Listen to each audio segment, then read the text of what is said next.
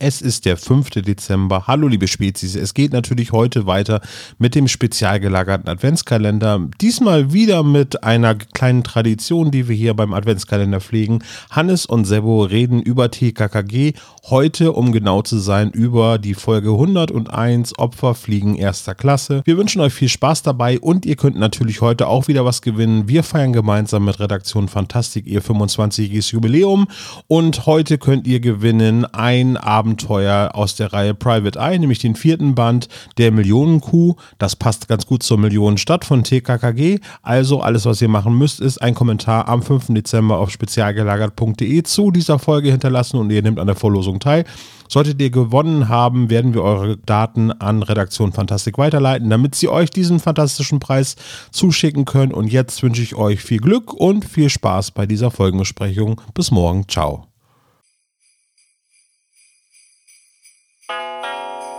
Der spezial gelagerte Sonderpodcast.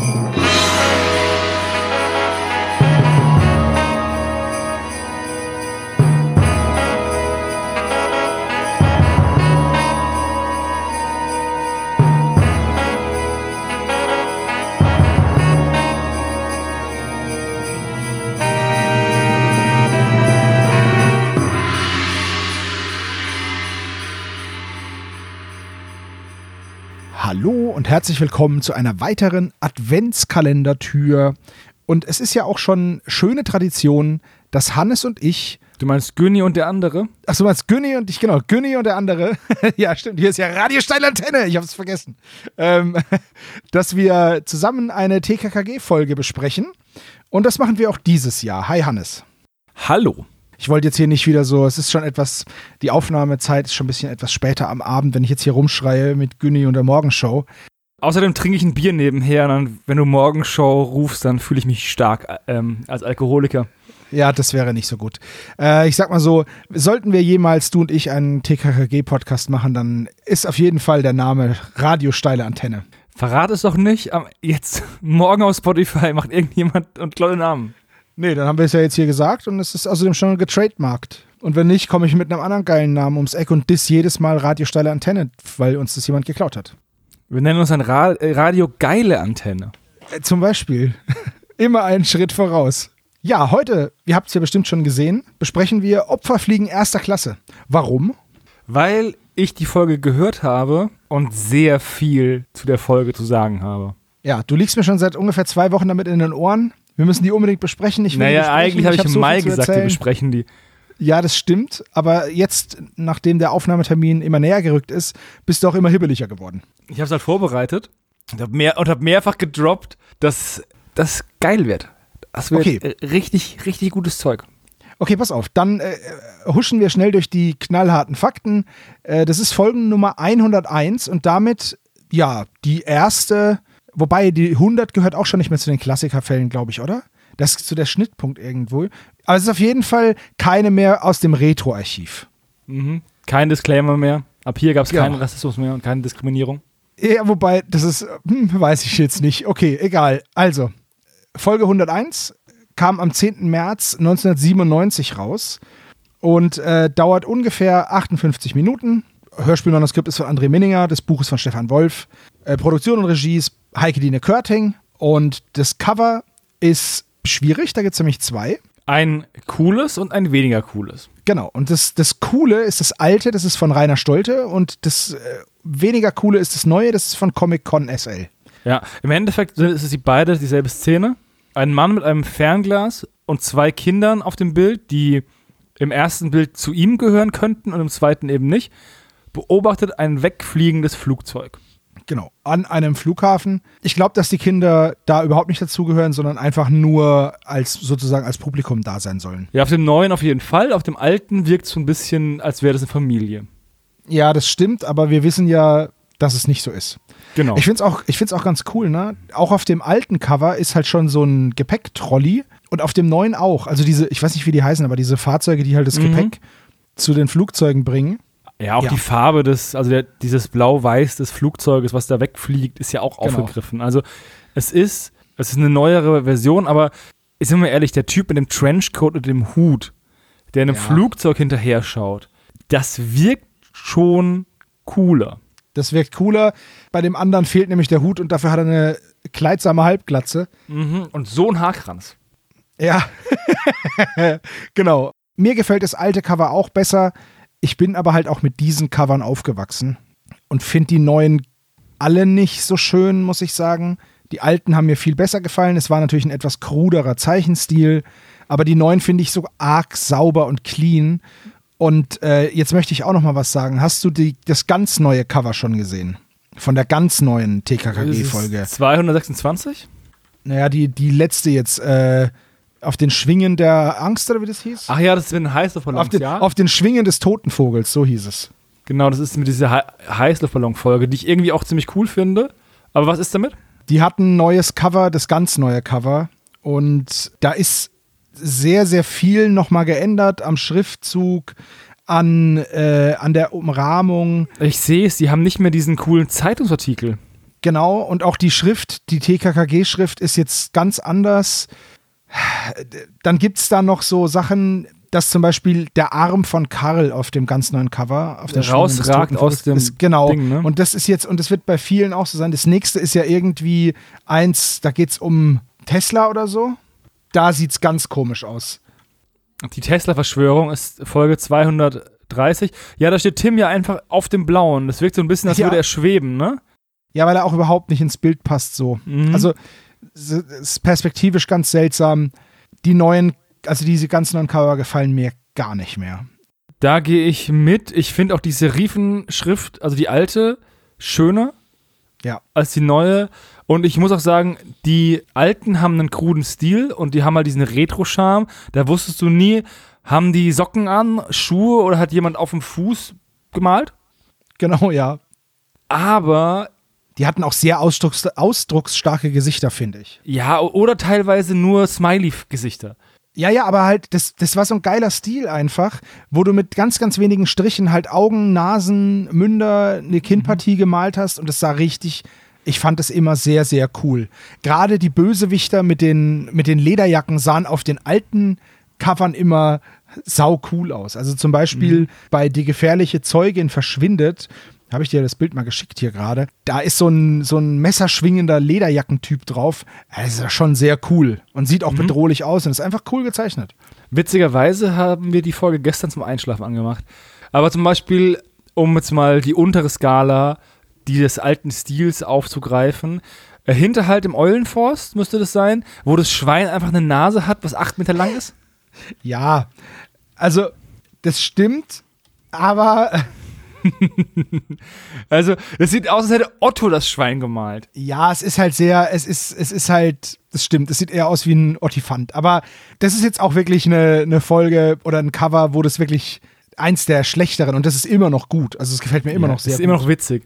Aber was ich sagen muss, ich mochte bei diesen äh, neuen Covern, mochte ich diesen Zeitungsausschnitt-Aspekt. ja, den fand ich auch cool. Den fand ich mega cool und ich finde es wirklich, also beim, äh, beim toten Vogel, dass Karls Arm da so ein bisschen rausragt, finde ich nicht so schlimm, dass jetzt Folge 230, die Tesla-Verschwörung, Tim ein Psioniker ist, finde ich ein bisschen fragwürdig, muss ich ganz ehrlich sagen. Das sieht halt aus wie in so einem, kennst du diese Aufkleberbücher für Kinder, wo eine Szenerie im Buch aufgedruckt ist? Du kannst so Aufkleber draufkleben, so ein Männchen und so, und da sieht's aus, als hätte man Tim einfach in diese Szene geklebt. Ja, stimmt. Also, die zum Beispiel, ich habe weniger Probleme gehabt. Was heißt Probleme gehabt? Ne? Das klingt so übertrieben. Ich fand den Bruch zwischen den alten und den neuen drei Fragezeichen-Covern weniger stark als den Bruch von diesen Covern zu den, äh, zu den Covern der zweiten Generation. Von welchen jetzt? Du musst Von DKG. es, es gibt, nee, nee, nee, es gibt, du musst jetzt gucken, die ganz alten, die, die aktuellen und die ganz neuen. Genau, die zweite Generation. Also, es gibt die erste Generation, das sind die ganz alten. Die zweite Generation, die mit den Zeitungsdingen. Okay. Und die dritte Generation, das sind jetzt die. Und welche findest du, und den Bruch für zwischen zwei und drei findest du größer? Finde ich größer als bei, als bei den drei Fragezeichen. Ja, ja. Vom Layout irgendwie. Da sind sie, haben sie mehr gemacht. Ich fand die alten, die erste Generation immer noch am besten. ist sie, gerade bei Opferfliegen erster Klasse, wo es beide Versionen gibt. Da kann man sie nebeneinander halten. Es gibt noch mehr, wo es, zwei Versionen gibt, aber ja. Wir halten fest, die alten Cover hatten, ihren, hatten ihre Stärken und ihre Schwächen, aber sie sind halt einfach auch zeitlos mit unserer Hörspiel-Kindheit verbunden. Die zwe zweite Generation fand ich cool, die dritte Generation, diesen 3D-Effekt brauche ich nicht. Ja, geht mir auch so. Okay, gut, das war jetzt sehr lange am Cover rumgedoktert, aber egal. Das zum Thema schnell die harten Fakten durch. Schnell die harten Fakten durchballern. Ja, dann gehen wir doch kurz zu den Sprechern, oder? Die Sprecherliste ist sehr, sehr lang. Ja, das stimmt. Der Vollständigkeit halber gehen wir sie alle durch, aber wir werden nicht zu jedem was sagen. Also der Erzähler hier in dem Fall ist Günter König. Der war lange Zeit der Erzähler. Fast 50 Folgen oder mehr Genau. sogar. Spricht Mr. Andrews Genau. bei den drei Fragezeichen. Hat bei TKKG übernommen ab Folge 40, glaube ich. Ja, aber hat dann 40, 42, 43 gesprochen und dann ab 61 bis 100. Ah ja, warte mal. Der 110 hatte, aber da war, er- da war er aber nicht der Erzähler bei den ersten dreien, so war das. Der war Erzähler ab 61, also ab der Folge 61. Und davor hat er irgendwie normale ah, Rollen stimmt. gespielt. Ja, da hat er Otto Wurm gespielt im Duell im Morgengrauen. Ja. Und dann Stimmt. hat er sie eben gespielt bis, äh, den, den Sprecher gemacht bis 1998, irgendwie sowas rum. Also auch eine sehr lange Zeit, einige Folgen gemacht, guter Erzähler. Ja, er hat sie halt bis zu seinem Tod gemacht. Ne? Also der ist halt Genau. 98 gestorben. Genau, leider. Dann haben wir die, die vier üblichen Sprecher, hier noch mit Niki Nowotny und Veronika Neugebauer. Äh, dann haben wir Irene Flörchinger, gesprochen von Judy Winter. Muss man eigentlich wenig dazu sagen, oder? Genau. Haben wir schon, haben wir schon sehr, sehr oft drüber gesprochen. Ganz, ganz tolle Stimme. Einfach gruselig. Da, da läuft einem immer ein Schauer über den Rücken, finde ich, wenn man die hier reden hört. Weil die, die kann halt so richtig emotionskalt sprechen. So richtig böse einfach. Gefällt mir gut. Dann haben wir Armin Leipelt, kurze Rolle, aber wichtige Rolle. Wird gesprochen von Willem Willem, also nicht Wilhelm, sondern Willem Fricke. Und der gute Mann, ihr habt drauf gewartet, ich weiß, den kennen wir alle natürlich aus dem Stahlnetz. Ist klar. Ja. Und in seiner Sprecherkarriere war er Inspektor Kotter? Genau, aber nicht oft. Nee, nur in Rache des Tigers und im Spukmotel. Also zwei aufeinanderfolgende Folgen. Da war er schon 67. Wahnsinn, ey. Ja, ansonsten war er in, in einigen TKKG-Folgen der früheren äh, war er dabei. Also das, das früheste war, äh, glaube ich, die zwei oder so. Nee, stimmt nicht. Stimmt nicht. Die sieben. Ja, da war er dabei. In der Rätsel, im, Im Rätsel um die alte Villa. Dann haben wir Ann Montendruck als Nadja. Genau. Auch zu Ann Montenburg müssen wir nicht viel sagen. Es ist halt Leslie Dimpel. Dann haben wir Susanne Kühnert gesprochen von Konstanze Ulmer. Genau. Die Mutter hat auch in ein paar TKKG-Folgen mitgesprochen, aber nicht viele. Aber sie war Mrs. Andrews. Also beide Elternteile von Bob sind in dieser Folge vertreten. Äh. Sprecher, die die gesprochen haben. Exakt. Und sie war aber auch noch andere, hat noch andere gesprochen im Drei-Fragezeichen-Universum und war auch bei den fünf Freunden mal dabei. Genau. Aber nicht ganz so umtriebig. So, dann haben wir Kurt gesprochen von André Minninger. Ganz schlimm. Ich Ja. sag das jetzt einmal. Die Sprecherleistung von Minninger in diesem Hörspiel ist mit Abstand die schlechteste. Und zwar nicht nur in diesem Hörspiel, sondern in so gut wie allen Hörspielen dieser Serie. Gut, machen wir weiter. Ich widerspreche dir nicht. Patrick oder Patrick, das ist nicht so ganz klar, er wird so oder so genannt, er wird gesprochen von Niklas Senst und zudem gibt es nichts anderes zu sagen. Der hat anscheinend nur einmal und genau diese Rolle gesprochen. Genau. Dann haben wir Valentina Wenske, gesprochen von Heike Dini Körting.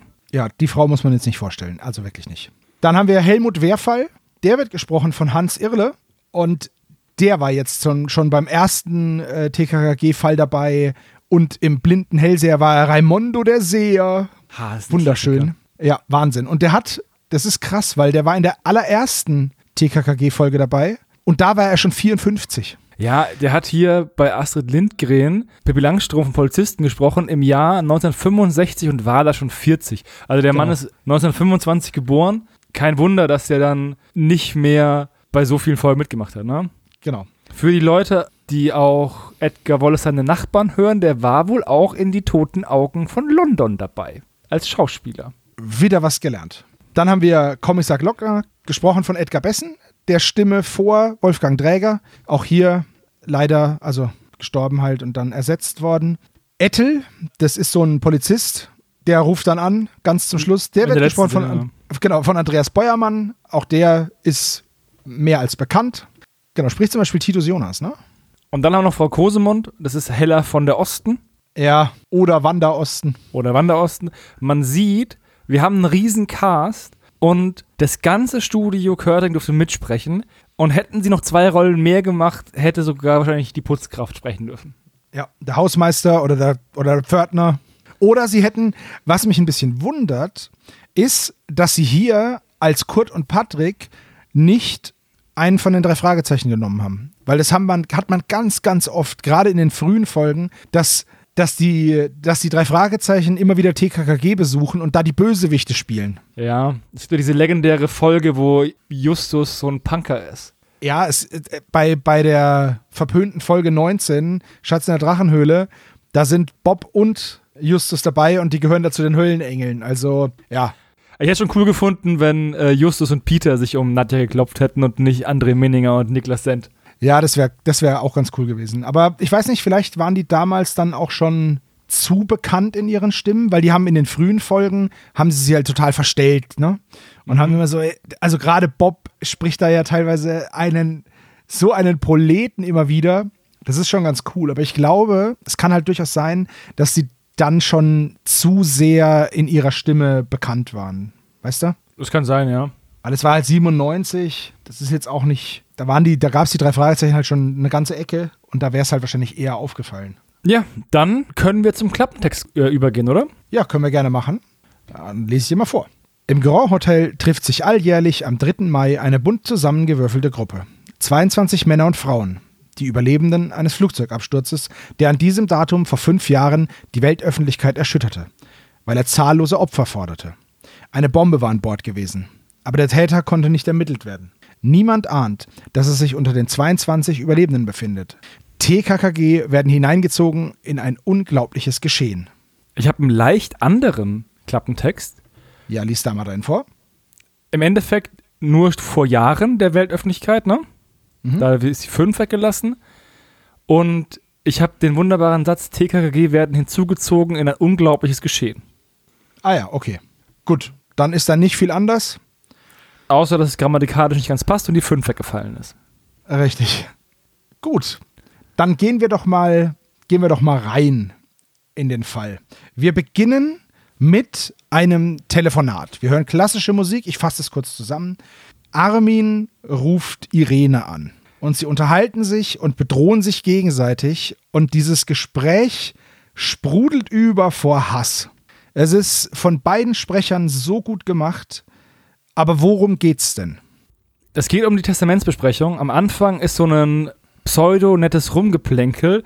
Und als dann Armin auf sein Testament zu sprechen kommt, ändert sich Irenes Stimmung schneller als das Wetter in den Bergen. Und sie legt sehr viel Wert darauf, dass sie alles bekommt, weil sie die Möglichkeit hat, äh, seinen Ruf, den Ruf von Armin Leipel, für, naja, für immer schwer zu beschädigen, weil sie eben weiß, dass er der Täter ist dieses Anschlages bei Malacappuccino, der 148 unschuldigen Flugzeugpassagieren, die in den Urlaub fliegen wollten, das Leben gekostet hat.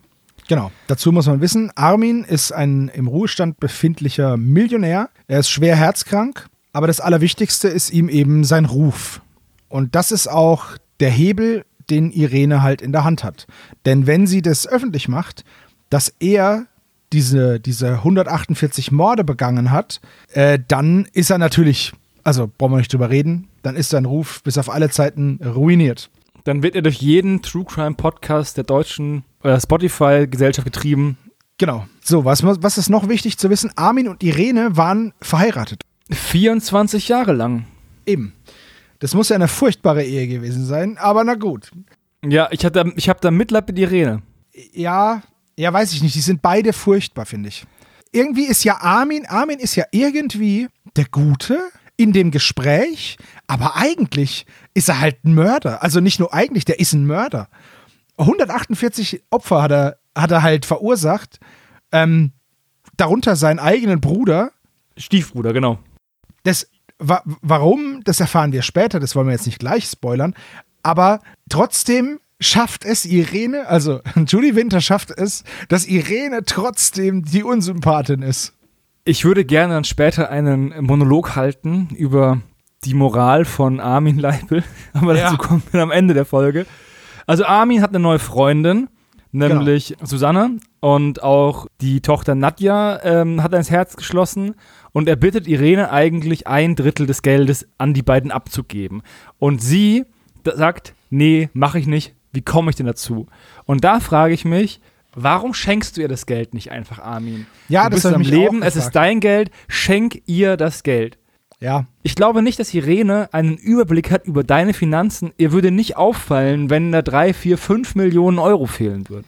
Ja, das habe ich mir auch gedacht. Jetzt macht das eben so, dass er bei einem Anwalt war und äh, in sein Testament hat reinschreiben lassen, dass Irene niemals, nirgends und mit niemandem schlecht über Armin reden darf. Sollte sie es trotzdem tun, egal ob es im vertrauten Gespräch ist, im Zwiegespräch und rauskommt oder in der Öffentlichkeit, es ist egal, ob sie es in die Bildzeitung schreibt oder ihrem Freund abends am Kaffeetisch erzählt, vollkommen egal. Sobald es passiert, fällt das gesamte Erbe an Susanne und Nadja. So, das Ja. ist das, was er noch reinschreiben lässt in sein Testament. Was dann natürlich Irene auch nicht toll findet. Und dann hassen sie sich noch ein bisschen und dann legen sie auf. Nee, es gibt noch zwei relevante Punkte. Einmal, Ja, sag mal an. sie darf die Villa, in die sie ziehen wird, so, in ja, der Armin stimmt. gerade lebt, nicht verkaufen. Und Irene muss Susanne als Erbin einsetzen. Stimmt, das ist absolut Und denk relevant. daran, sie ist 13 Jahre jünger als du. Und als sie das sagt, musste ich an diese eine Geschichte denken. Und zwar, ähm, kennst du das? Es gab mal einen Anwalt in Paris, glaube ich, der hat einer 90-jährigen Frau die Wohnung abgekauft. Und zwar unter der Prämisse, dass er ihr jeden Monat 500 Franc oder 500 Dollar übergibt, ne? Und wenn sie dann stirbt, zieht er ein. Und der Mann war 47 zu dem Zeitpunkt, die Frau war 90. Und er ist mit ähm, 77 gestorben. und sie wurde die mit 122 die älteste Frau der Welt zu dem Zeitpunkt und hat den Typen überlebt um zwei Jahre. Alter, das ist so ein richtig schlechtes Geschäft. Aber das ist halt auch wieder Ja. aus der Kategorie, kannst du nicht kommen sehen. Also Susanne ist 13 Jahre jünger als Irene, aber das heißt ja nicht, Wir haben aber so ein paar, wir haben ein paar Daten, ne? weil wir wissen, dass Armin 70 ist. ja, Das wissen wir. Wir wissen auf jeden Fall, dass Irene jünger ist als Armin. wir wissen auch ungefähr wie viel, weil ähm, später erfahren wir, dass sie eine Mit-50erin ist. Genau. Nee, nee, nee, nee. 40. Mit Ende, 40 Ende, 40, Ende 40. Ja, Ende 40. Genau. Das heißt, und dann ist Susanne nochmal 13 Jahre jünger. Sagen wir, sie ist Ende 40, sagen wir, sie ist 49. Das endigste Ende an 40, das es gibt. Mit 13 Jahren jünger ist dann, ist dann äh, Susanne 36. Zu alt wie ich? Und die hat eine Tochter, die ist, Nadja, die ist 17? 16, 16 oder sowas. Also die muss auf jeden Fall, die darf nicht unter 16 sein, weil sie hat ja dann Kurt und Patrick, die beide um sie buhlen und die sind 19. Das zu dem Thema Alter. Ich, es kann gut sein, dass halt einfach Irene Susanne überlebt irgendwann, ne? Ja, das kann auch sein, dass Irene einfach, wenn die, die ist, die ist 49, wenn die 90 wird, Ja, kriegst du eine Millionenerbe mit 77. Danke für nichts leben. Dann endet die Szene und wir befinden uns im Neptunia-Schwimmbad an einem Freitagnachmittag im Juni bei 32 Grad Hitze. Ich muss sagen, diese Beschreibungen und wo die sind und mit diesen Namen, das finde ich immer so heimelig alles. Das ist immer so schön gemacht und auch diese Schwimmbadkulisse ist schön und wie sie da rumliegen. Und dann wird erstmal beschrieben, dass Klößchen sich wieder ein Pelz verbrennt. Und äh, Tim ist ja ein brauner Typ. Deswegen, oder heißt er, ne?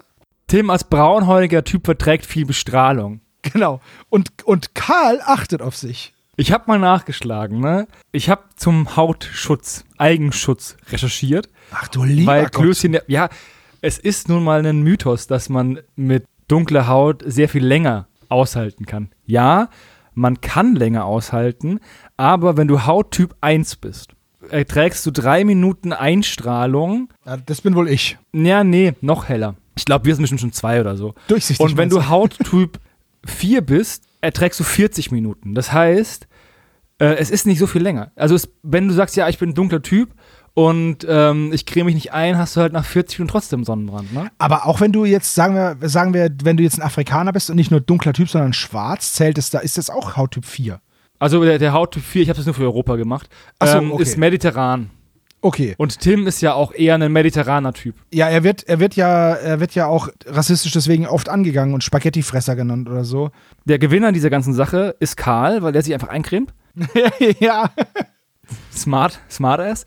Klößchen wird dann einfach hart gegrillt und Tim wird dann einfach hart gegrillt 37 Minuten später. Ja, genau.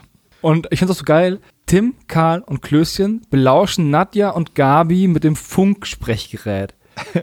Ich hab's abgelöst mit Walkie-Talkie.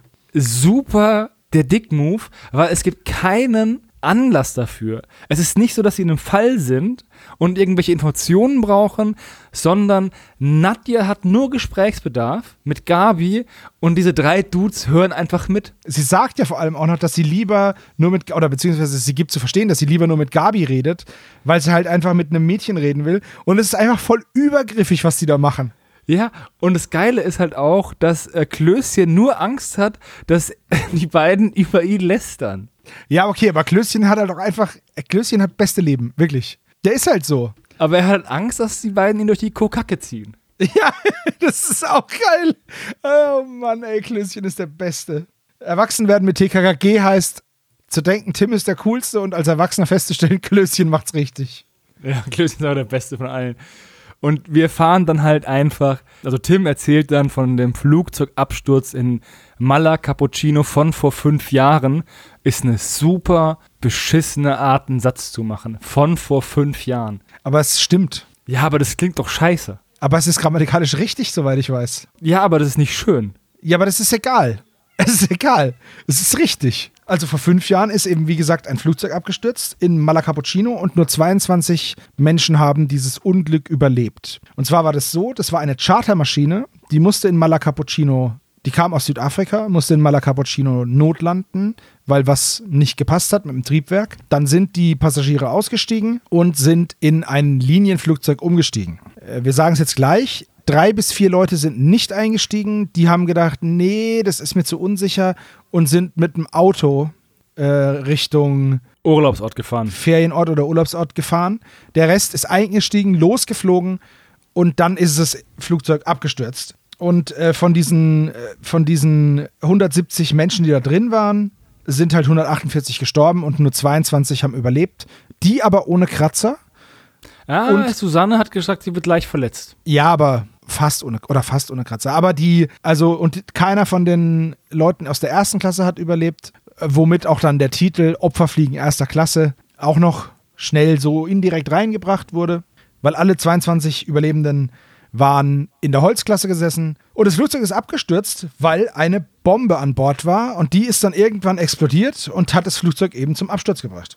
Jetzt will ich auch mal hier einen Elefant, einer der wenigen Elefanten in dem Raum adressieren. Wenn fünf Passagiere aus dem Flugzeug aussteigen und dann das Flugzeug explodiert, dann würde ich diese fünf Leute sehr arg durchleuchten, wenn ich ein Ermittler wäre, weil die machen sich doch mega verdächtig. Das stimmt, erklärt wurde es aber trotzdem noch. Ja, es gab ein Bekennerschreiben einer äh, Terrororganisation, aber ich würde trotzdem ergebnisoffen in alle Richtungen ermitteln. Na gut, es war halt auch 1900, die Folge kam 97 raus, also was 1992. Weiß nicht, wie es da war. Und wie gesagt, ähm, da haben die ermittelnden Behörden sich wenig Mühe gegeben oder Aber es war halt einfach, auch in äh, Malacappuccino und du weißt doch nicht, unter welcher Flagge das Flugzeug geflogen ist und vielleicht hat es ja auch eine Auswirkung dann, weil dann die örtlichen Behörden ermitteln und die sind dann vielleicht, also bei Kreuzfahrtschiffen ist es zum Beispiel, deswegen ist ja ein Kreuzfahrtschiff auch so ein toller Mordort, Mord vom Ort, äh, weil, weil die halt unter keine was, keine Ahnung was Flagge fahren, unter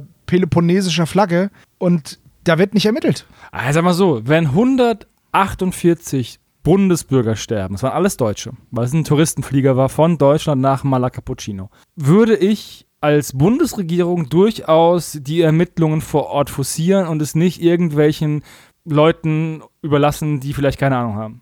Aber ich bin kein Bundeskanzler, noch nicht, aber ähm, dementsprechend. Dann wird erklärt, dass eben Armin Leipelt halt 70 ist, steinreich, schwer krank und der Lover von Susanne. Und Klößchen hat Mitleid mit ähm, Armin, weil er halt erst diesen Absturz hinter sich hat und jetzt schwer herzkrank ist. Und ich dachte mir, ach Klößchen, wüsstest du es doch schon besser. Ja. Du würdest stimmt. kein Mitleid haben. Ja, naja. Und jetzt wird eben noch erzählt, äh, jetzt hören, jetzt hören, also bisher hat TKKG nicht zugehört, also TKK nicht zugehört. Jetzt machen sie das Mikrofon erst an, also das Spre- Sprechfunkgerät. Und jetzt erzählt Nadja der Gabi eben von diesem anstehenden Erbe und dass, wenn Armin Leipel stirbt, dass dann eben dieses Mistvibe äh, von Irene, also seine geschiedene Ex-Frau, alles erben muss, weil sie irgendwie Armin in der Hand hat. Aber Armin will trotzdem dafür sorgen, dass Susanne und Nadja trotzdem alles bekommen. Genau. Ich finde Nadja mega unsympathisch. Findest Wie du? sie sagt, ja, wie sie sagt, sie ist ja jetzt schon zwei Jahre seine Freundin, da kann man das ja wohl erwarten. Dieses Anspruchdenken.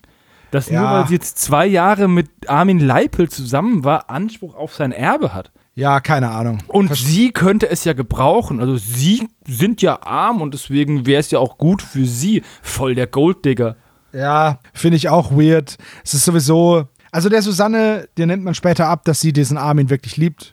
Ja, aber Nadja ist einfach super unsympathisch. Ja, da ist sie gerade nicht, kommt sie nicht gut weg, das stimmt. Ja, es wird noch besser, weil eben das Gespräch ähm, unterbrochen wird eben von Kurt und Patrick aus der Parallelklasse. Ja. Wie geht das überhaupt? Aus der Parallelklasse. Die sind neun, der Patrick ist 19. Die sind beide 19 und einer hat eine Harley, der andere einen Porsche. Das ist unfassbar.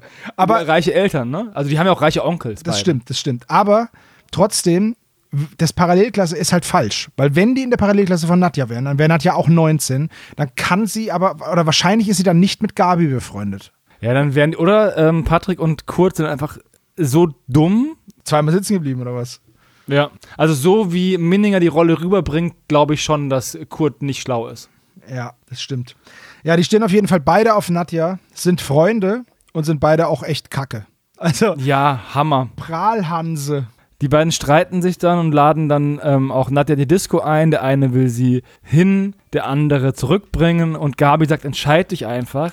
Und sie, wieder, Nadja, ein Meister der Sympathie. Ach, ich find's voll schön, wenn sich zwei Männer um mich prügeln. Ja, das stimmt. Und dann geht Gabi halt dazwischen. Na, sie sagt einfach nur, sie soll sich entscheiden. Und, das, und eigentlich spricht sie ja für die Jungs. Sie sagt ja, genau. zu Nadja, ja, entscheid dich halt einfach, das kannst du nicht machen. Und dann macht Patrick den groben Fehler, Gabi blöd anzumachen. Nee, Kurt, oder? Nee, Patrick. Also einer von den beiden macht Gabi blöd an und fängt sich hart eine von Tim. Genau, Patrick macht Gabi blöd an, Tim steht auf, trottet von seinem Handtuch da rüber und ähm, Schlägt dem Typen ansatzlos ins instant einfach eine Schelle. Das finde ich so gut. Und vor allem äh, hinterher, hinterher finde ich einfach so geil. Ja, brennt schön, hm?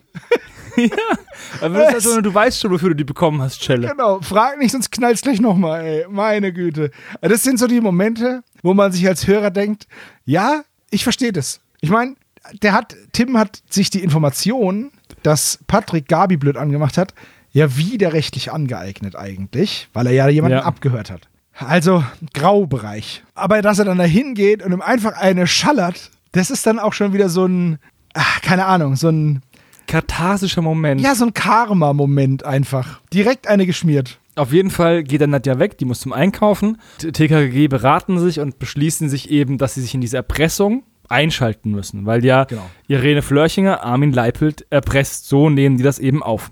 Jetzt wird noch schnell gesagt, dass es eben dieses, es wird jetzt, es wird immer wieder über diesen Absturz berichtet und man hört diese Geschichte auch immer wieder. Ich glaube, das wurde gemacht, dass die Kind, dass man als Kind das auch versteht, was da los ist, weil es wird jetzt nochmal erklärt mit der Linienmaschine, dass die in der Holzklasse saßen, dass jetzt das Treffen morgen Abend ist, was überhaupt nicht wichtig ist eigentlich, ne? Nee, also es wirkt so, weil Tim zu diesem Treffen möchte, aber einen Satz später verwerfen sie diesen Plan. weil sie halt sagen, ja, okay, die überlegen dann, wie kommen wir da rein oder wie könnten wir da reinkommen, vielleicht mit der Schülerzeitung, mit dem Boarding School Observer und dann kommen sie aber zu dem Schluss, naja, es wird nichts, aber wir können jetzt so mit den Überlebenden reden.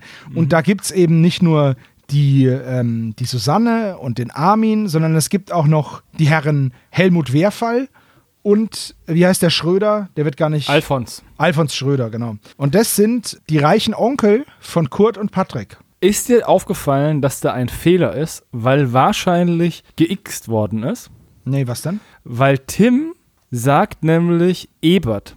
Echt? Ich, Das ich hab habe ich mir die gehört. Szene mehrfach angehört und Helmut Wehrfall und dann sagt er irgendwas mit Ebert. Und es könnte sein, dass Kurt eben so heißt, aber ich habe das beim Hören auf die beiden Männer bezogen. Das heißt, es gibt eben, er nennt Alfons Schröder Alfons Ebert und dann sagt eben Klößchen, dass das der Schröder Küchentyp ist Genau. und dass die von dem auch eine Küche haben. Genau. Da ist für mich, so wie ich es gehört habe, ein, Fehler. Ein, oder vielleicht ist auch ähm, ein Fehler im Namen. Aber wenn die im Studio gewesen wären, ne?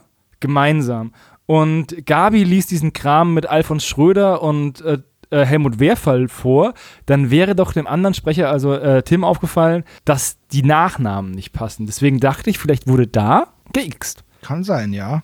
Das kann sein. Helmut Wehrfall ist Juwelier und Alfons Schröder ist Im Ruhestand. Möbelhersteller, auch im Ruhestand. Beide stinkend reich. Und äh, der, der Helmut ist der Onkel vom Kurt und der Schröder ist der Onkel von Patrick. Finde ich aber interessant, dass beide Holzklasse fliegen, wenn die so fucking reich sind.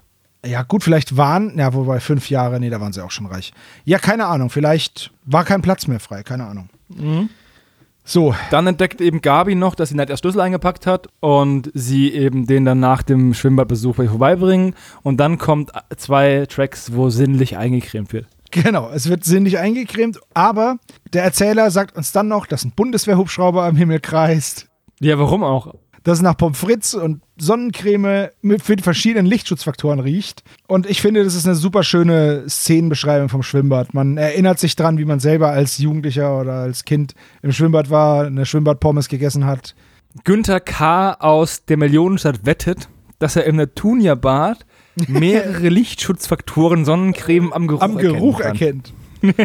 Das ist geil. Also dieses ganze Drumherum ist richtig gut. Ja, absolut. Und jetzt kommt ein Erzählerpart, denn jetzt wird der zweite Fall, der sich in diesem Fall befindet, also in, in diesem Hörspiel, der wird jetzt angeschoben. Äh, jetzt wird nämlich gesagt, okay, äh, Kurt will unbedingt Nadja und will Patrick mit allen Mitteln aus dem Weg räumen und er hat da auch eine Idee. Und jetzt kommt es eben zum Gespräch zwischen Kurt und Patrick und jetzt schlägt Kurt vor, hey, lass uns doch einen Einbruchswettkampf machen. Wir brechen jeweils bei unseren Onkeln ein und wer mehr erbeutet, kriegt das Mädchen und das Geld. Aber die Onkel müssen da sein, weil sonst ist es ja kein Nervenkitzel. Für so zwei coole Typen wie uns. Alter, ein Cringe. Schlimm. Also, ich habe es vorhin gesagt, ich sag nichts nochmal über andere Minninger, aber ich, die Schle Sprecherleistung ist echt nicht gut. Ja, das ist leider wahr, ja. Das ist richtig Er, er er kann es nicht so gut. Das stimmt. Der Clou an der Sache ist, dass eben Kurz Onkel bei dem Patrick einbrechen soll, ein ähm, schießwütiger, würde ich nicht sagen, aber einen sehr nervösen Zeigefinger hat und eine scharfe Pistole Ja. und eben schon mehrfach in der Verwandtschaft gesagt hat, dass er ohne zu zögern schießen würde, wenn ein Einbrecher im Haus wäre. Das ist eine sehr spezifische Aussage, muss ich ganz ehrlich sagen. So einfach Weihnachten. Wenn ein Einbrecher bei mir wäre, würde ich sofort schießen. Ja, gut, aber ich sag mal so, es gibt ja Menschen, die sind so und wenn der sich eine Waffe kauft, dann wird er bestimmt gefragt, wieso kaufst du dir eine Waffe? Und als Juwelier, dass er eine hat, das verstehe ich. Und dass er dann sagt, ja, wenn jetzt ein Einbrecher kommt, dann schieße ich sofort. Ich frage, stell da keine Fragen. Es gibt ja so Leute.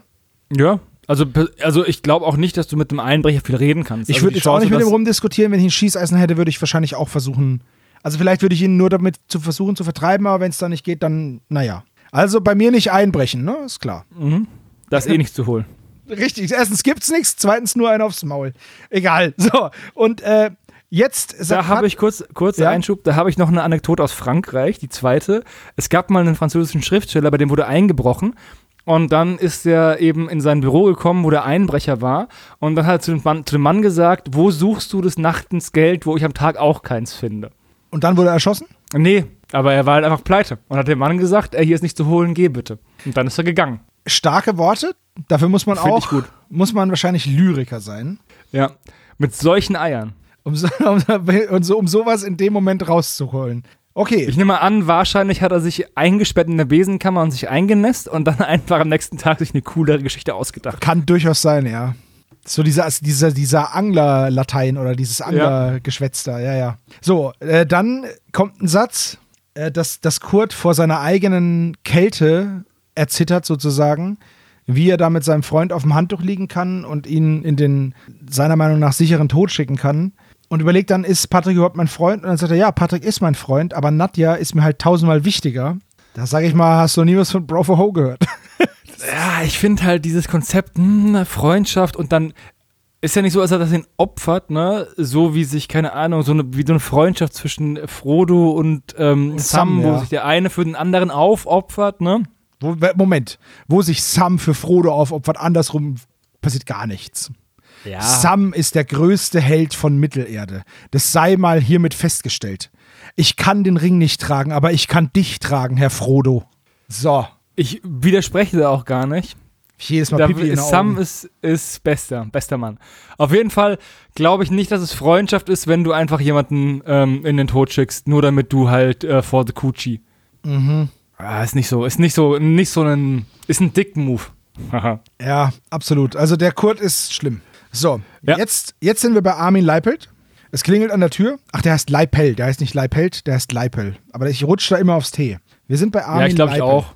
Ja. Irene kommt vorbei, klingelt, aber wie?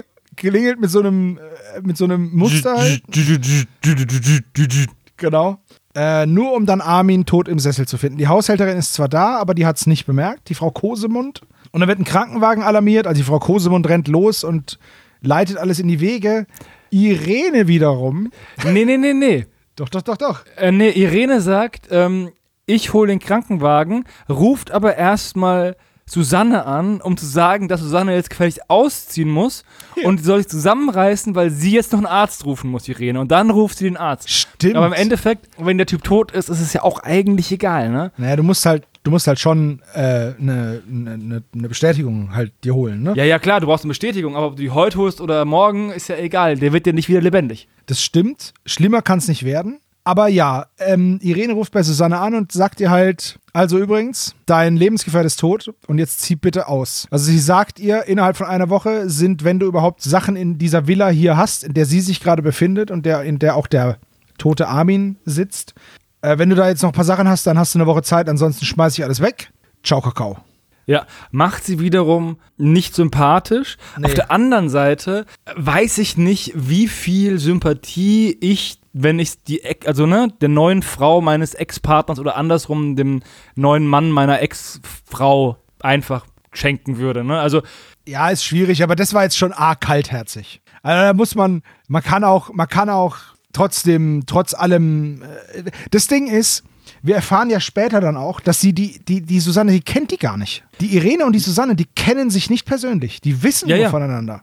Die treffen sich auch nie. Also Genau. sie ist schon, sie ist pietätvoll, finde ich. Also sie ist nicht irgendwie so, oh, dein Alter ist tot, ne? Nee, aber, aber- sie ist auch, aber sie ist auch einfach abgebrüht und eiskalt. Ja. Es ist halt Clarissa Franklin at its best.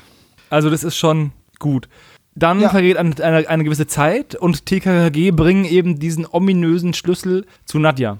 Genau, das, das, den, den Einstieg ins Gespräch bringen sie zu Nadja zurück und erfahren Genau. jetzt von Armins Tod. Und äh, jetzt nimmt man auch der Susanne ab, dass sie verliebt war in Armin und dass sie heiraten wollten, auch wenn er krank war und das war ihr egal und sie wollten heiraten und so. Und dann nimmt man ihr diesen Schmerz schon ab und auch Nadja ist sehr traurig. Äh, sie erzählt halt die ganze Geschichte von Armin und ähm, seinem toten Bruder Roland. Es gab eben auch da eine, einen Wechsel in der Partnerschaft. Also Leipel Senior hat nochmal neu geheiratet und die Frau hat Roland mitgebracht.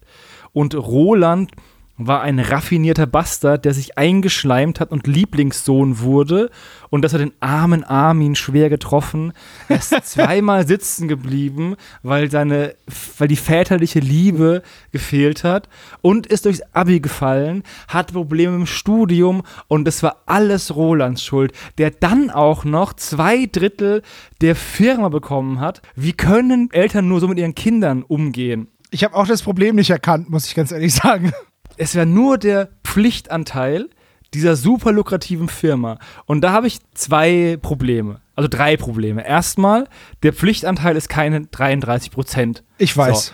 Ja, habe ich mir auch aufgeschrieben. Zweitens, der wird ja mehr vererbt haben als nur die Firma. Es ist ja nicht so, als hätte nur diese Firma. Ja, zum Beispiel, diese, zum. Beispiel diese Villa. Weil die wird jetzt ja nicht unbedingt nur ein paar Jahre alt sein. Genau. Äh, drittens, hat dann die Ehefrau nichts bekommen. Ich vererbe alles meinem Sohn und deinem Sohn, aber du bekommst nichts. Das ist nämlich eigentlich so, da könnte uns die Michelle jetzt viel darüber sagen, habe ich vergessen, mich zu informieren. Aber der Ehefrau steht ja auch was zu. Ja. Und die kriegt Der- dann eben den Pflichtanteil und dann, erst wenn erst wenn, es geht eigentlich alles auf die Ehefrau über und dann kriegen erst die Kinder was. Aber da will ich mich jetzt nicht in die Nesseln setzen. Wenn es dazu Ich bin Fragen auch gibt. kein Erbschaftsanwalt. Ja, das Ding, ich habe das, ich hab das letztens mit der Michelle erst, äh, be- haben wir drüber geredet, äh, weil das äh, bei ihr auf der Arbeit eben gerade dran kam sozusagen. Es war gerade aktuell und da haben wir drüber gesprochen. Deswegen weiß ich, dass halt ein Drittel nicht der Pflichtanteil ist. Allerdings wissen wir es ja auch nicht, wie es 1997 war. Also was ich jetzt sagen möchte ist, diese ganze Geschichte, äh, dass der arme Armin von Roland, diesem fiesen Mops, zur Seite gedrängt wurde, ne? Das wissen wir ja auch nur von Armin. Und ich muss jetzt, ich weiß jetzt nicht, ob ich da alleine dastehe mit der Meinung, aber wenn mir ein 148-facher Mörder eine Geschichte erzählt, wie das Leben ihn die ganze Zeit benachteiligt, dann press X to doubt. Ne? Also, Ja, ich, ich lese da, ich lese da aus diesem ganzen Gespräch raus, dass Armins größte Leistung war, der Sohn, seines Vaters ja, zu ja, sein. Armin ist einfach und dann nichts gemacht hat. Und dann kam jemand mit Ambitionen, ein liebenswerter Mann, äh, ein liebenswerter junger Mann mit Ambitionen, der belohnt wurde für seine Arbeit. Und Armin wurde, obwohl er ein verdammter Loser ist, der nichts geschissen bekommt, dann trotzdem von seinem Vater so beerbt, dass er niemals finanzielle Probleme hat und trotzdem vom Neid zerfressen ist. Dieser Mann ist ein durch und durch kranker Psychopath. Er tötet Ja. seinen Bruder und plant einen tödlichen Anschlag auf seine Ex-Frau. Ja. Und dann geht er auf dieses Überlebenden-Treffen von einem Unfall, von dem er selbst ähm, verursacht hat. Er götzt Unfall, sich am Johannes, Leib An- dieser Attentat. Äh, Anschlag, ergötzt sich am, Leib, Leid, am Leiden dieser 22 Überlebenden, schleppt dann da noch eine Frau ab, die unter diesem Anschlag leidet. Und ich glaube mal, er würde die auch umbringen, wenn sie rausfinden würde, was er getan hat. Aber Irene Flörchinger ist die Böse. Ja, genau. Zumal wir wissen ja nicht, wann die sich getrennt haben, weil die Irene hat es ja mitbekommen, dass der Armin seinen Bruder umgebracht hat. Das wird die ja nicht aus der Ferne mitbekommen haben. Ich vermute vielmehr, dass sie da noch zusammen waren. Dass er dann auch noch seine Frau verlassen hat. Für die Susanne. Ja, ich, aber ich glaube auch, dass Irene das vielleicht mitbekommen hat. Also, ich glaube nicht, dass sie vorher was geahnt hat, sondern eher, dass sie sozusagen eins und Ja, eins ja. Das zusammengezählt glaube hat. ich auch. Ja. Dann macht die, dann ist die Erpressung meiner Meinung nach, wir kommen jetzt schon ein bisschen zum moralischen Fazit, moralisch vertretbar, weil sie ja im Endeffekt immer damit rechnen müsste, dass wenn sie ihn nicht erpresst, er sie umbringt. Richtig. Sie muss ja aus dem Haus raus, weil ich könnte doch nicht in einem Bett schlafen mit einem 148-fachen Mörder, der keine Skrupel hat, seinen eigenen Stiefbruder zu töten und 147 andere Menschen. Da wäre ich auch weg und ich würde ihm sagen, ey, ich weiß, was du getan hast und sollte mir was passieren, kommt das raus. Ich würde es einfach sagen. Das ist eine andere Sache. Aber ich glaube halt auch, dass Armin Leipel reich genug ist und damit genug Einfluss hat, dass Irene Flörchinger, selbst wenn sie aussagt, niemals wieder ruhig schlafen kann. Mag sein, aber trotzdem. Also, die ist jetzt auch nicht, äh, die ist jetzt auch nicht moralisch integer, aber er ist einfach ein Psychopath. Das stimmt schon. Ja, Ein absoluter Psycho, der Typ. Das ist halt das Krasse. Und diese Folge will mir die ganze Zeit weismachen, dass Irene Flörchinger die Böse ist. Ja, das stimmt. Ich, ich rangiere die auf Platz 3 der asozialen Bastarde in dieser Folge. Erst Ja. kommt Armin Leipelt, dann kommt Kurt, dann kommt Irene Flörchinger und dann kommt Nadja. Die Susanne kann nichts dazu, da sind wir uns Die einig. Susanne kann, die kann nichts dazu. Die ist einfach blauäugig. Ja, jetzt kommt, ein- jetzt kommt ein schöner Spruch. Äh, angesichts der ganzen Trauer, die Susanne jetzt hier erleidet und dieser Sache, die jetzt da nochmal aufgewühlt worden ist mit dem, mit dem Leipel und diesem Absturz von dem Roland und so, äh, sagen sie, komm, lass uns gehen. Und dann wird gesagt, äh, jetzt weitere Fragen zu stellen, wäre so unsensibel wie der Gebrauch einer Kettensäge. Das ist geil, ja. Fand ich auch sehr schön. Übrigens, Susanne saß ja auch in einem Flugzeug, wurde nur leicht verletzt. Also Richtig. im Endeffekt hat die ja den Mordanschlag ihres Mannes überlebt, bevor sie mit ihm zusammen war. Ich, ähm, wie gesagt, es ist, Das ist der wirklich Typ ist einfach unter aller Kanone. richtig, richtig schlimm. Dafür ist der Tod im Sessel noch viel zu gut. Genau. Dann brechen TKKG auf Genau. und Tim setzt sich selbst den Aluhut auf und Ja. konstruiert eben eine Geschichte zusammen, die durch Zufall, eine wilde Theorie, Sebastian, Ja, eine wilde Theorie, die aber durch Zufall stimmt. Aber das ist, das ist bei TKKG oft so. Also die Ja. haben, du hast dann, du hast so, du hast so ähm, Indizien, sag ich mal, oder Geschichten. und daraus, das werden, die werden dann sofort zu festen Annahmen und davon wird dann was abgeleitet und weil das erste stimmen muss, egal wie, das war jetzt nur eine Geschichte, es, es muss ja nicht stimmen, dass das der Armin gewesen ist. Also zu dem Zeitpunkt wissen sie es nicht. Aber sie sagen, okay, der war's und weil es war, ist jetzt noch das und das und das. Und dann wird eben geguckt, es ist im Endeffekt eine falsche Art der Ermittlung, weil du musst ja Ergebnis offen ermitteln. Du musst ja eigentlich sagen, was gibt es für Ermittlungsergebnisse und welches Bild kann man daraus bauen und nicht, ich habe dieses Bild und jetzt gucke ich mal, was dazu passt. So funktionieren Ja. Verschwörungstheorien. Diese Art der Ermittlung machen halt nicht nur Tim hier, sondern das ist auch eine, das macht auch Sherlock Holmes und so, ne? Also, Ja, aber der sieht ja an der Schuhsohle, dass, dass die Erde aus Devonshire ist und äh, nur Ja. an einem Montag im Oktober so aussehen kann. ja, aber auch Detektiv Conan, also alle diese, ähm, diese Ermittler, die so krass auf diese Fallkonstruktion hinausgehen, gehen immer, also die müssen nicht nur einmal irren. Und dann fällt alles zusammen wie ein Kartenhaus. Aber die irren Ja, aber sich halt aber- nie. aber und das Moment. ist halt das Also Detektiv Con möchte ich da rausnehmen, der ermittelt immer sauber. War ich letztens erst im Kino mit der Michelle in das schwarze U-Boot. Okay, auf jeden Fall. Diese, Okay. Ich setze, ja, ich setze auf, äh, ich setze diese Theorie, das führt zu dieser Theorie, das führt zu dieser Theorie und die Theorien sind durch Zufall alle richtig. Ist halt ein allgemeiner, ist halt, ist ein allgemeiner Trope von, von Ermittlergeschichten. Ja, das stimmt. Also auf jeden Fall erfahren wir jetzt, dass Armin eigentlich Physiker war und die Firma, die er und sein Bruder dann im Endeffekt, also sein Bruder geführt hat und er irgendwie sich jetzt angeeignet hat, das war eine Firma aus der chemischen Industrie. Und deswegen kommt er auch an Sprengstoff. Wie realistisch das jetzt ist, weiß ich nicht, aber kann ich mir schon gut vorstellen. Und ich finde es so geil, wie Tim dann einfach so eine super ausgearbeitete Theorie macht. Er sagt nicht, Ja, Ich glaube, dass Armin für den Anschlag verantwortlich ist. Nein, er sagt, Armin hat es gemacht, er hatte einen Brillenetui voller TNT. Das ist so ein bisschen wie Cluedo. Ja, genau. Es war Armin mit dem Brillenetui voller TNT im Flugzeug.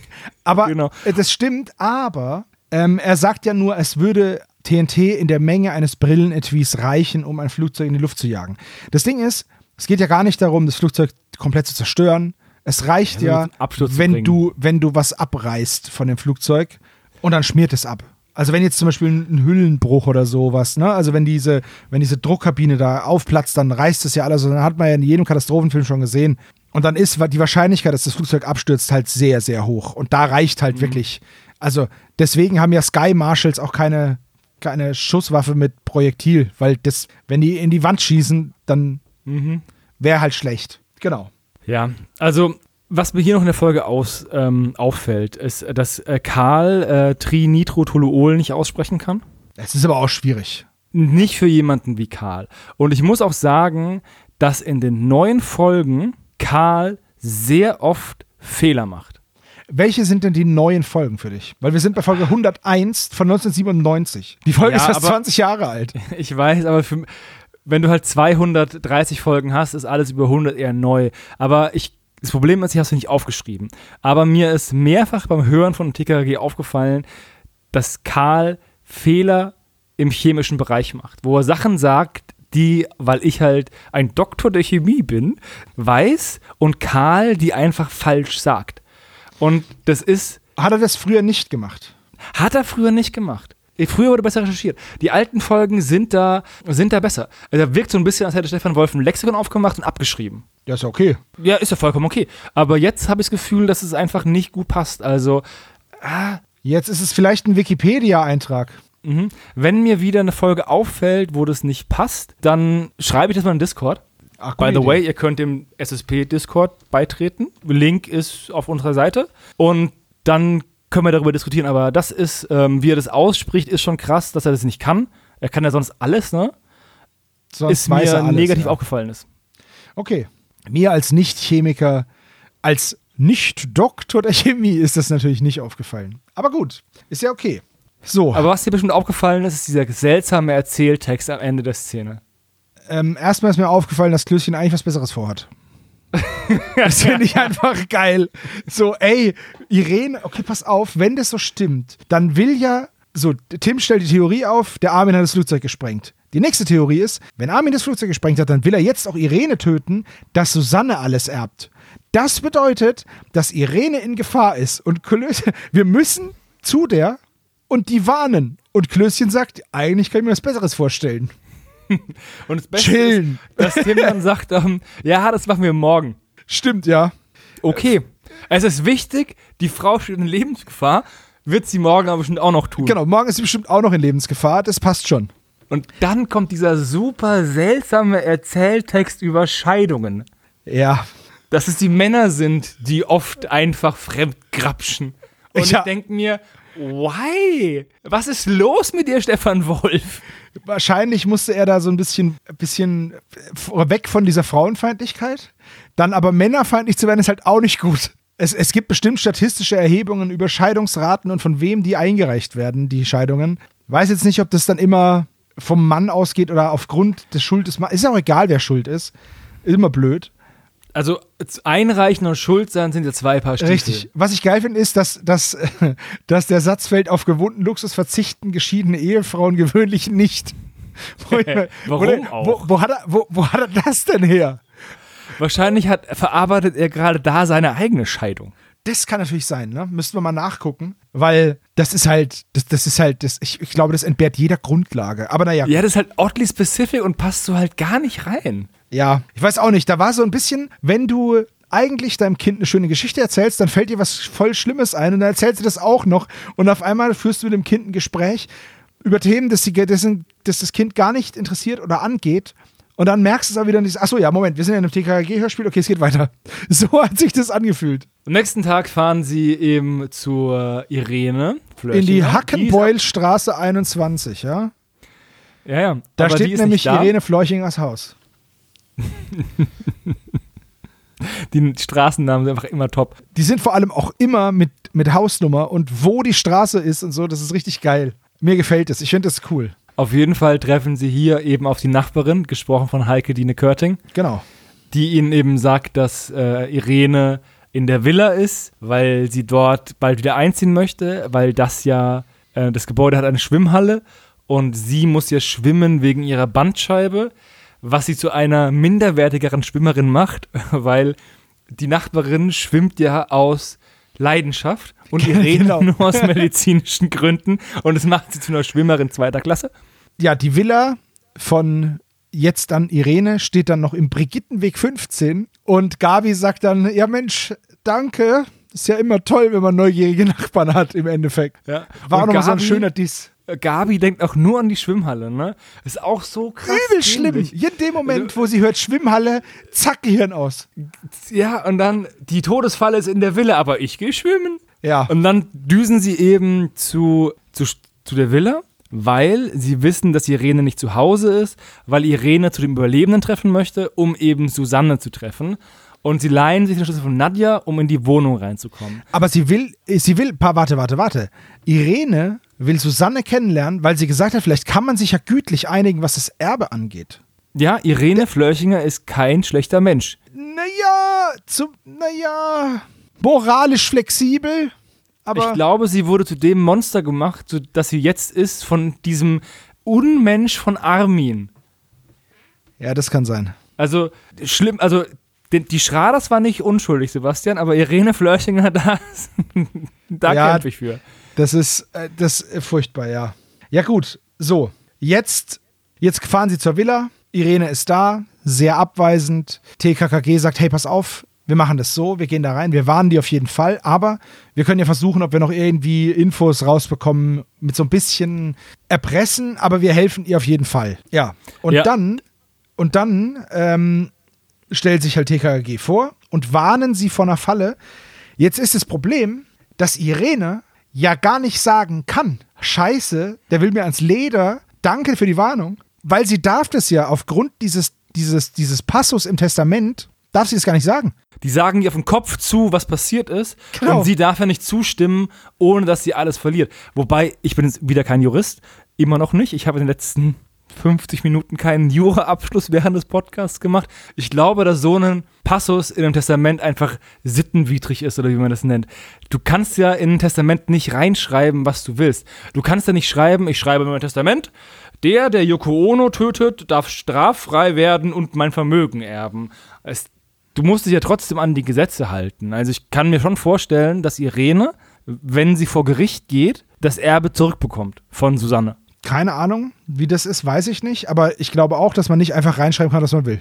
Du musst eine Nacht Ja. im Gruselhaus verbringen, um mein Erbe zu bekommen. Selbst da bin ich mir nicht sicher, ob das überhaupt erlaubt ist. Was es aber gibt, ist dieses, was es aber gibt, ist dieses lebenslange Bleiberecht und so, ne? Das geht schon. Ja, ja klar. Das ist ja auch weitaus weniger schlimm, als Yoko Ono töten oder in ein Gruselhaus zu ziehen. Ja, gut, Aber Joko ohne töten, nee, weiß ich jetzt. Nein, Quatsch.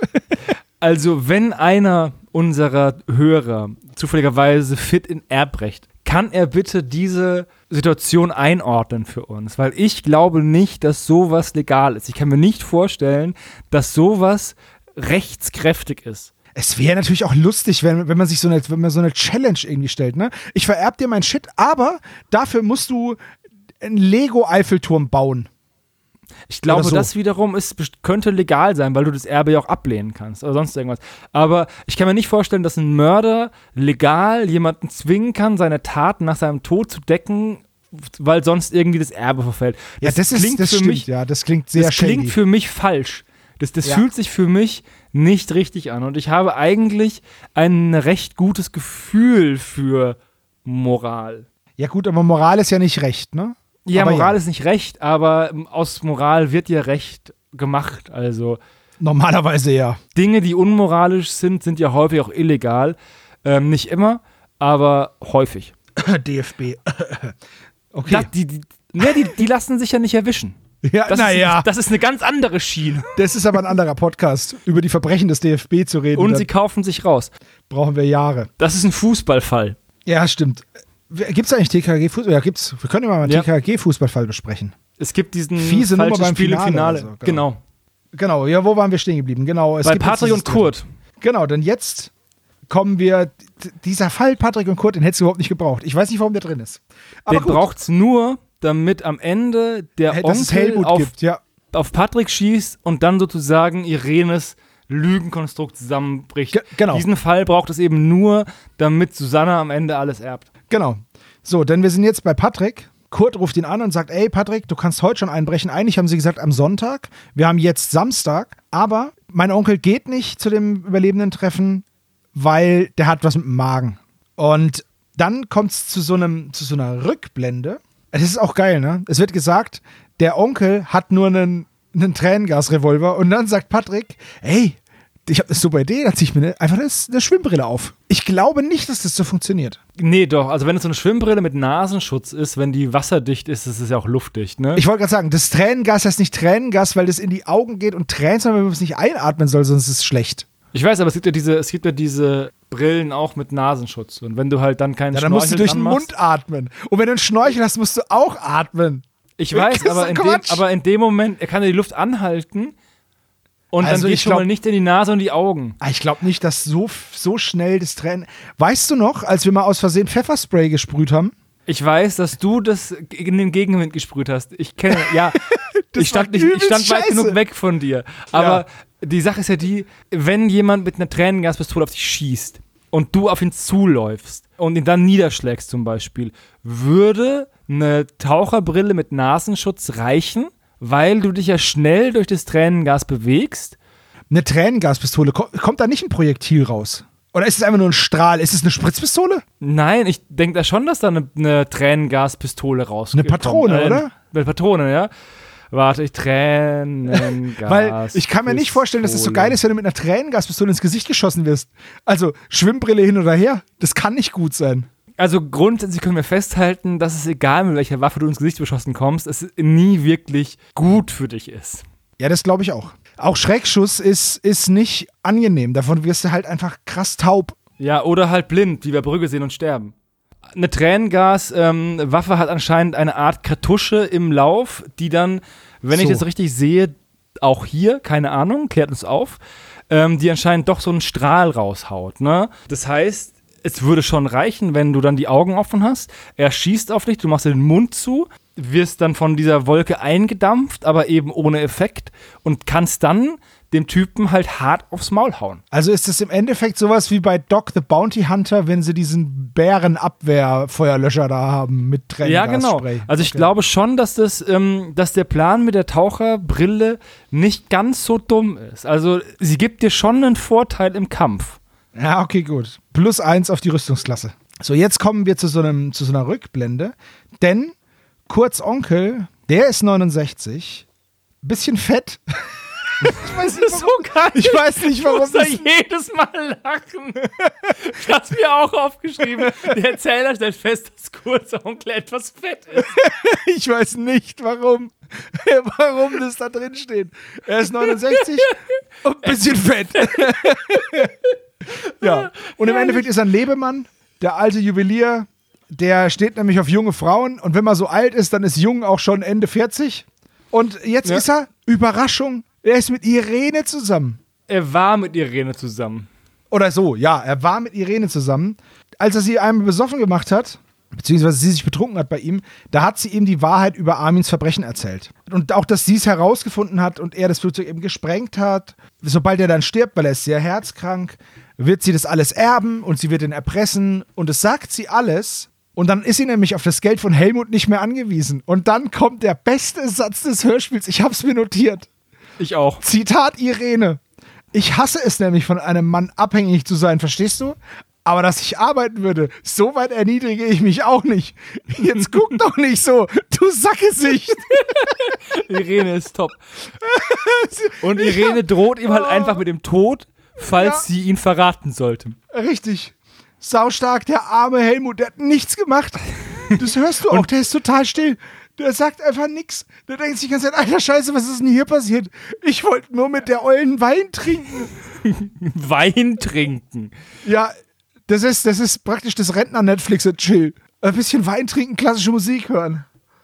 Und Oh. dann die Stützstrümpfe ausziehen. Ja. Oh Ja, Gott. finde ich mega gut. Und seitdem hat er eben die Pistole, weil er sich halt von Irene ein bisschen bedroht fühlt. Ja, absolut. Die, die Alte ist doch durchgeknallt. Du weißt nicht, wozu ich fähig bin. Ich kenne Leute, die rufe ich an, die machen nicht kalt. Ja, aber das ist doch eine Maulheldenaktion. Ja, aber trotzdem, aber, aber offensichtlich nimmt er ihr das ja ab, weil sie ist ja. Guck doch nicht so, du Sackgesicht. Das finde ich so geil. Das ist ein Zitat. Ich habe das rausgeschrieben extra, weil ich mir dachte, alter Schwede, Wahnsinn.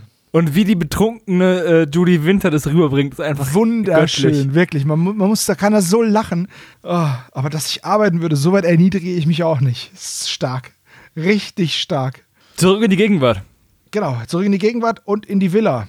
Denn TKKG brechen jetzt mit Hilfe des Schlüssels ein in die Villa, verschaffen sich unbefugt Zutritt und Gabi, also, weißt du, ich, ich halte viel von Gabi. Ich finde die wichtig, aber in dem Moment Ist, Ist sie- hart scheiße. ist echt scheiße gerade. Weil sie einfach schwimmen gehen will und Ja. sie wissen, sie wissen einfach, dass das der beste Ort für eine tödliche Falle ist. Und Gabi tut so, als wäre sie Irene. Sozusagen, als wäre sie ein Stunt-Double für Irene und Ja. einfach die Falle auslösen möchte. Und dann will sie ins Wasser gehen und zu diesem Schwimmbrett Na, rüberschwimmen. pass auf, sie springt sogar ins Wasser. Ja. In dem Pool, also Karl, es ist so geil. Erstmal kommen sie an diesen Pool und sie wissen, der Pool ist jetzt schon mehrfach gefallen und wurde gesagt und Schwimmen wichtig, bla bla bla. Und wahrscheinlich, Tim vermutet auch sofort, ey, das muss, dann muss es der Pool sein. Und Gabi hat einen Badeanzug drunter und will jetzt partout schwimmen gehen. Und dann sagt sie, komm, ich spring jetzt rein, ich spring jetzt rein. Und dann sagt Tim, nee, bist du doof eigentlich? Und dann sagt fast Karl ins Wasser, sagt, ja, ätzt nicht. Wissenschaftlich habe ich herausgefunden, dass es nicht ätzt. Und Tim sagt, ja, ich habe auch einen Schluck äh, probiert, ähm, hab mal kurz dran geleckt, ist auch nicht giftig. Und dann sagt Klößchen, dann nimm mal einen Mund voll, vielleicht klappt's dann. Klößchen Und wieder dann so geil. springt Gabi rein und will eben so diesem Brett rüber schwimmen. Und dann kommt der dümmste, also Tim hat ja sehr viel gut kombiniert in dem Fall, ne? Ja. Und dann kommt der dümmste Satz von ihm in der ganzen Folge. In dieses Schwimmbrett ist ein Kabel gesteckt. Und das Kabel ist am Strom. Und wenn Irene eben dieses Schwimmbrett mit ins Wasser nimmt, würde sie einen tödlichen Schlag bekommen.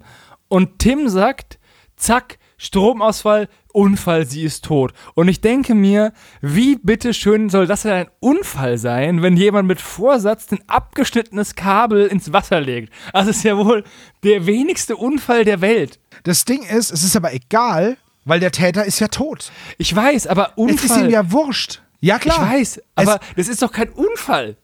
Naja, natürlich nicht. Aber sagen wir, es ist ein provozierter Unfall. Weil es ist ja, weißt du, Ja, schon schwierig. Aber Bester Anwalt der Welt. Äh, das war ein provozierter Unfall, weil mein Klient äh, hat einfach auf eine Zielscheibe geschossen und der andere ist reingelaufen. Dreimal.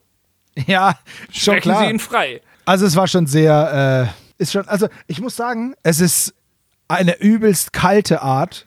Ja, passt zu mega. Armin. Mega. Der Typ ist einfach ein scheiß Psycho. Und das Ja. meine ich auch mit vorhin, der hätte wahrscheinlich auch keine Skrupel, Nadja und Susanne umzubringen, sollten die hinter sein Geheimnis kommen. Noch liebt er sie halt gerade und deswegen sind ja, sie sicher. genau. Noch liebt er sie, aber sobald er sie nicht mehr liebt, weil Irene hat er ja auch mal geliebt. Richtig.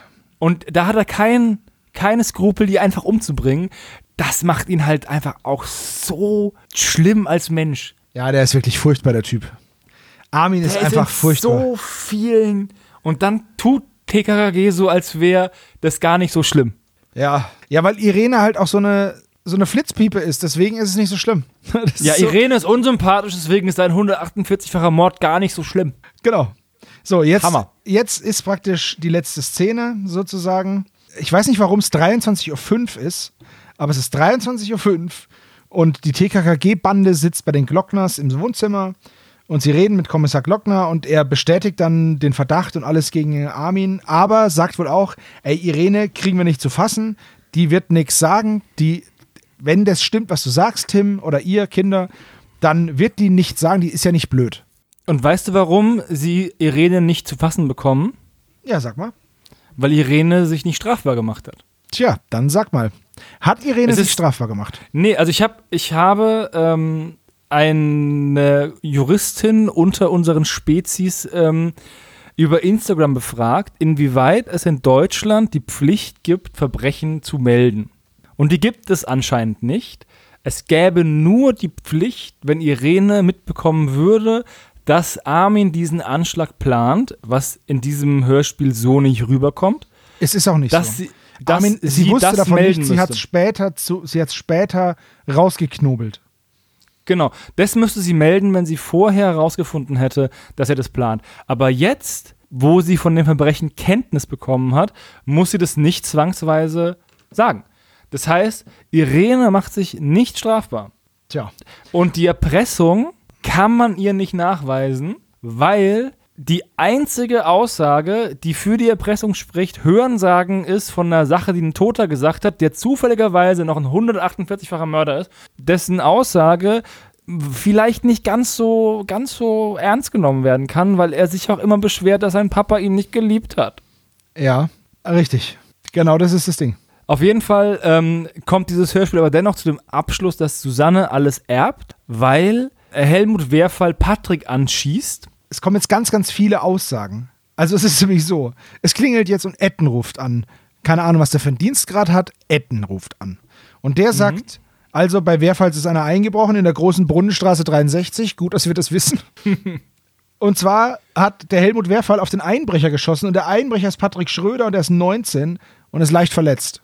Und der Wehrfall hat aber nur geschossen, weil er sich von der Irene bedroht gefühlt hat, weil die Irene dem Helmut nämlich von Armins Verbrechen erzählt hat.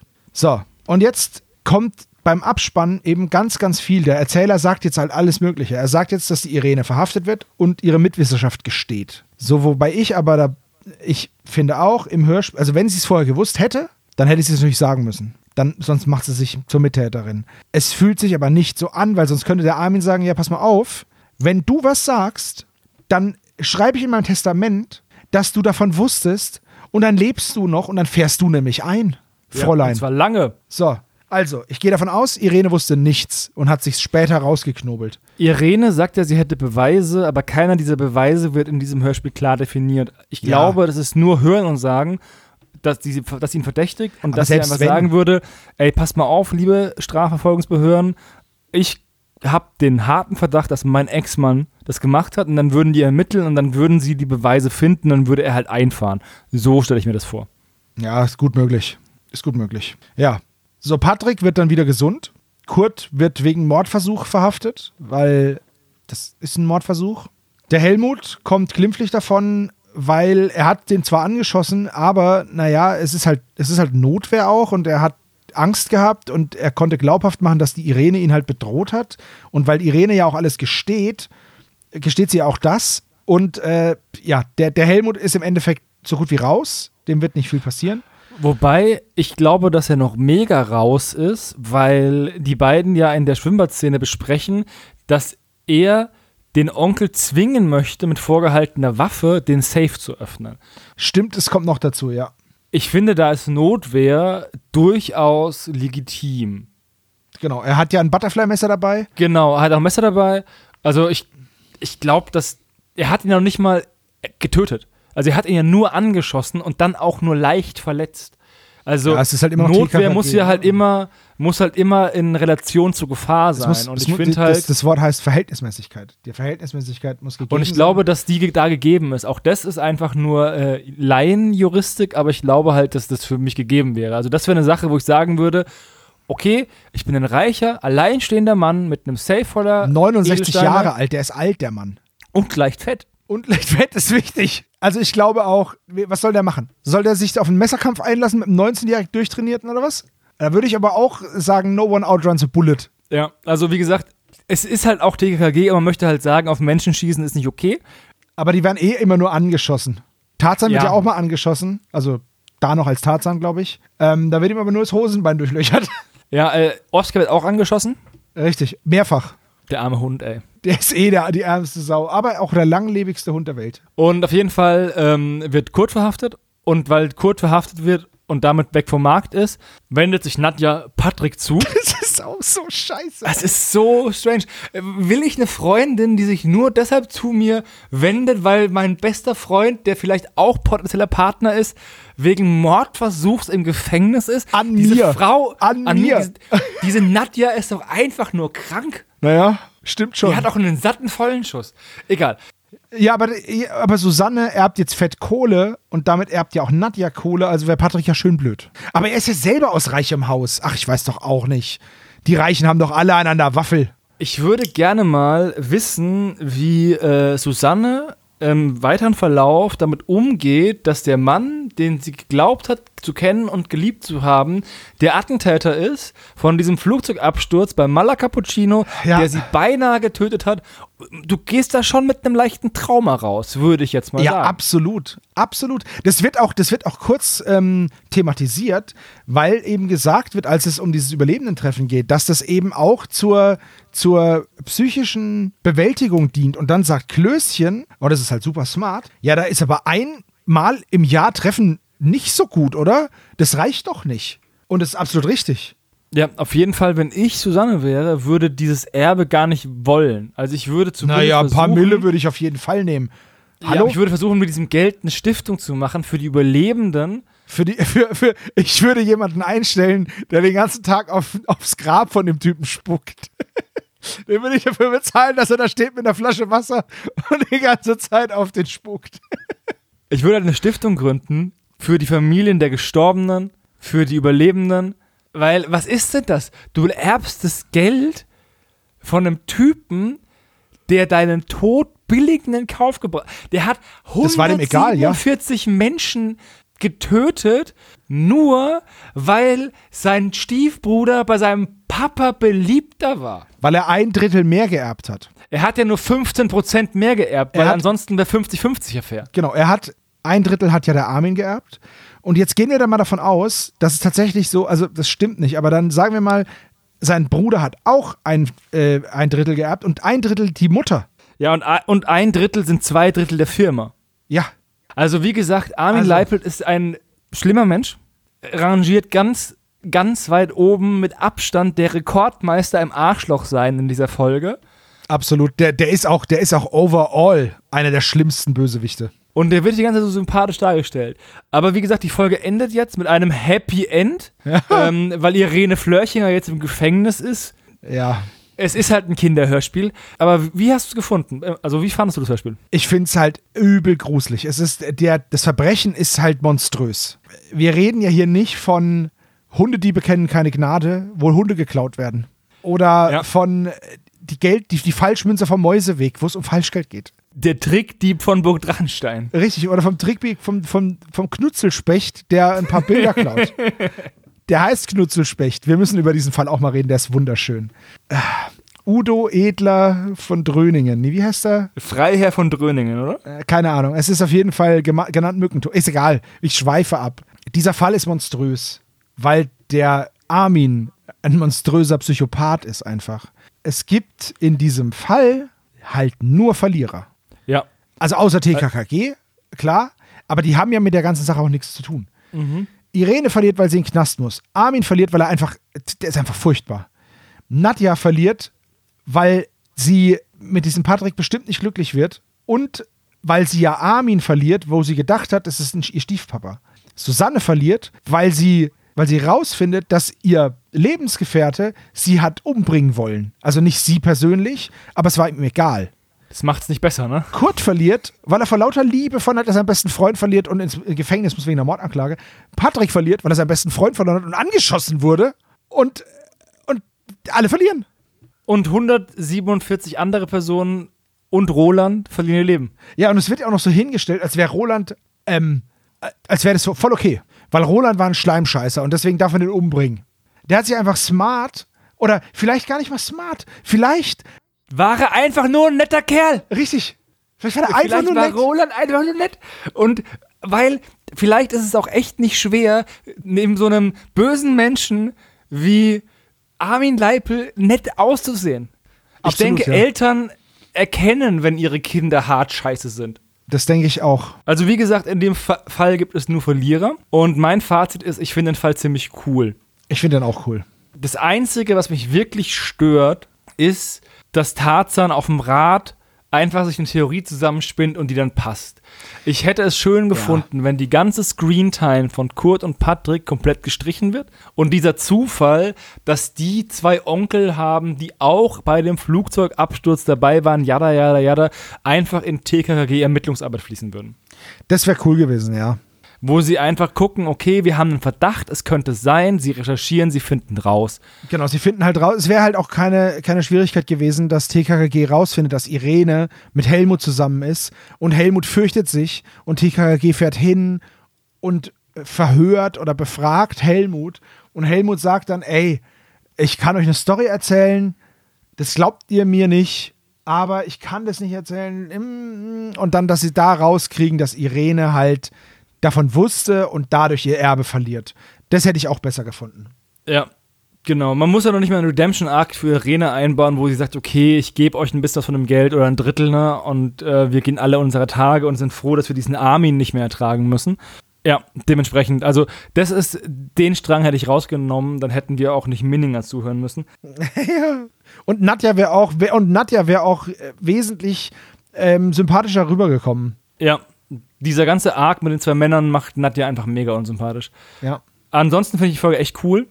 Und ich wollte sie halt auch besprechen, weil sie so TKKG untypisch ist eigentlich. Weil der Fall eigentlich, es gibt Fälle, die sind über TKKG-Niveau, zum Beispiel den, wo sie in Afrika sind, mit der grünen Hölle oder wie der heißt.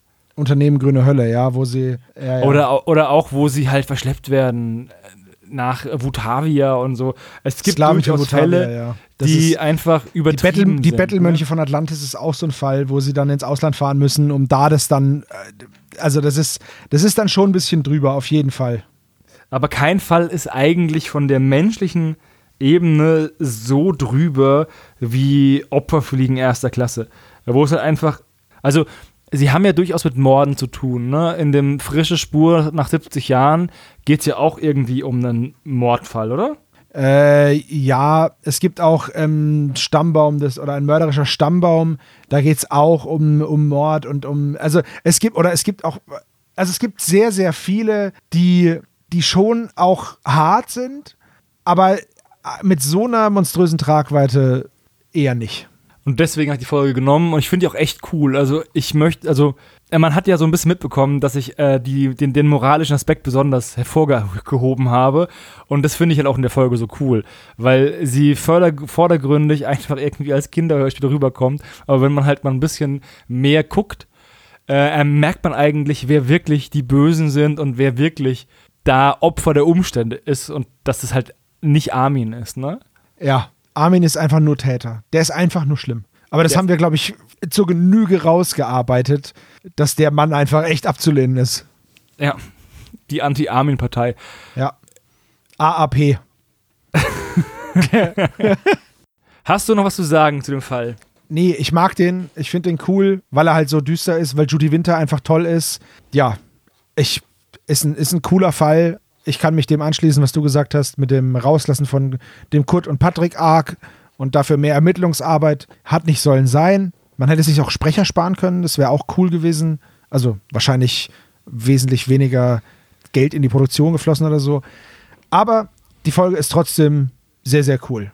Ja, ich höre die immer wieder gerne. Ich hoffe, euch hat unsere kurzweilige Besprechung gefallen und morgen geht es dann mit der nächsten Tür weiter. Dann bleibt uns nichts mehr zu sagen, außer habt eine schöne weitere Adventszeit, schön Plätzchen essen und Glühwein trinken. Und dann hören wir uns wahrscheinlich morgen oder die nächsten Tage wieder. Macht's gut und bis zum nächsten Mal. Tschüss. Ciao.